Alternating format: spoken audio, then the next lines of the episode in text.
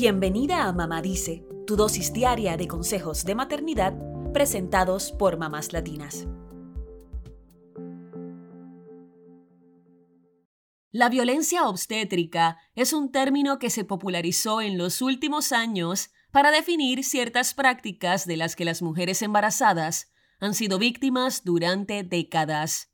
Solo que no existía un nombre para denominar a estos abusos, además de que en la mayoría de los casos, las mujeres los hemos naturalizado, suponiendo que eran prácticas de rutina.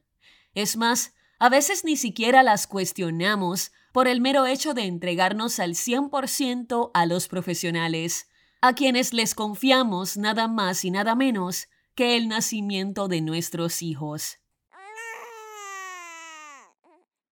Sin embargo, en el último tiempo este término empezó a cobrar fuerza. A lo mejor porque ahora las mujeres nos informamos más acerca de nuestros derechos al momento de transitar la gestación y de parir. Leemos, nos instruimos sobre los partos humanizados, escuchamos historias y experiencias de otras embarazadas. Todo esto nos hizo sentir más poderosas y nos permitió y seguirá permitiendo poner límites y tomar decisiones acerca de cómo queremos llevar adelante el embarazo y cómo deseamos parir. En primer lugar, es importante que sepas que la violencia obstétrica no es algo aislado y lejano, o algo que solo le sucedió a la prima de tu colega del trabajo. De hecho, de acuerdo con un reporte realizado en Estados Unidos en el 2019, una de cada seis mujeres afirmó haber sufrido maltrato durante su embarazo y parto. El reporte, publicado en la revista Reproductive Health, presentó los resultados de una encuesta sobre inequidad y maltrato durante el parto y embarazo, en la que participaron más de 2.000 mujeres estadounidenses. Así fue como encontraron que aproximadamente un 17% de estas mujeres había recibido alguna clase de maltrato, como gritos, regaños, amenazas, que les habían ignorado o negado ayuda, o que simplemente habían experimentado una combinación de varios de ellos. La violencia obstétrica muchas veces se disfraza de procedimiento de rutina o de decisión del médico, entre comillas, pero no es nada más y nada menos que un abuso del poder encubierto, aprovechándose de que la mujer está en una posición de vulnerabilidad. Si todavía ha quedado alguna duda sobre el asunto, encontramos una definición académica que nos pareció muy acertada, provista por el portal del Gobierno de México. Dice así, la violencia obstétrica se genera con el maltrato que sufre la mujer embarazada al ser juzgada, atemorizada, humillada o lastimada física y psicológicamente. Se presenta en los lugares que prestan servicios médicos y se da en todas las esferas de la sociedad. Ya hablamos de definiciones, pero ¿cómo se manifiesta la violencia obstétrica en la práctica? Desde el portal del Gobierno de México destacan algunos ejemplos. Número 1. Realizar un parto por cesárea, existiendo las condiciones para hacerlo natural, sin el consentimiento voluntario, expreso e informado de la mujer. Por ejemplo, la futura mamá está dilatada y el bebé no corre riesgo alguno. Sin embargo, pasa que, por decisión del equipo médico, se practica una cesárea.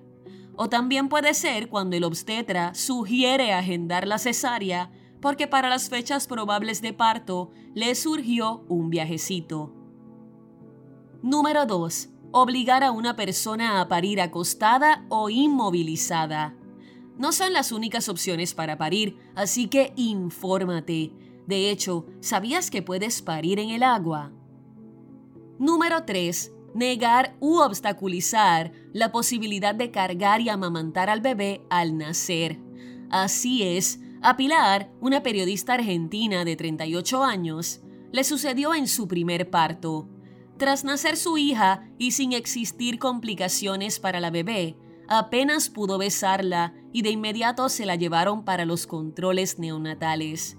Esto, de hecho, va en contra de lo que recomienda la Organización Mundial de la Salud, que sugiere que los recién nacidos que no requieran cuidados especiales entren en contacto inmediato piel con piel con sus madres durante la primera hora después del nacimiento.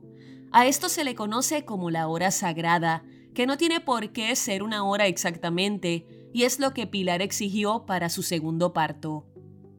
Según el portal del gobierno argentino, la hora sagrada se trata de un momento emotivo, sensible y único de encuentro, de reconocimiento, en el que el contacto precoz, piel con piel, tiene efectos positivos tanto en el corto como en el largo plazo.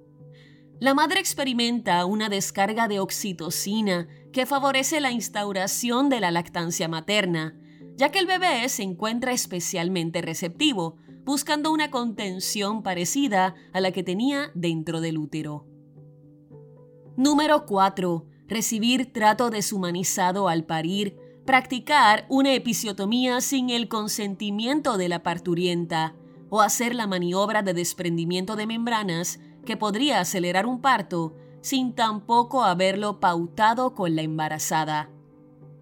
La episiotomía es una cirugía menor que se hace en un parto para ensanchar la abertura de la vagina mientras que el desprendimiento de membranas es una técnica mediante la cual el médico introduce uno o dos dedos en el cuello del útero para básicamente ayudar a que la mujer se le rompa la fuente y se induzca el parto. Sin embargo, son procedimientos que la mujer debe consentir. Otra práctica de violencia obstétrica es el llamado punto para el marido o husband stitch, en el que agregan un punto adicional en la episiotomía para que el orificio vaginal quede más estrecho. ¿Qué puedes hacer si eres víctima de este tipo de violencia? Alza la voz y no te calles. Puedes denunciar ante las autoridades a los profesionales o establecimientos médicos que hayan ejercido violencia obstétrica. Recuerda que siempre lo mejor es informarse, conocer cuáles son tus derechos como mujer embarazada al momento de parir y exigir su cumplimiento. De hecho, ya se habla mucho sobre los partos humanizados, es decir, el derecho que tenemos todas las personas de que el nacimiento de nuestros hijos sea una experiencia segura y positiva para toda la familia, siendo las madres el centro de la toma de decisiones.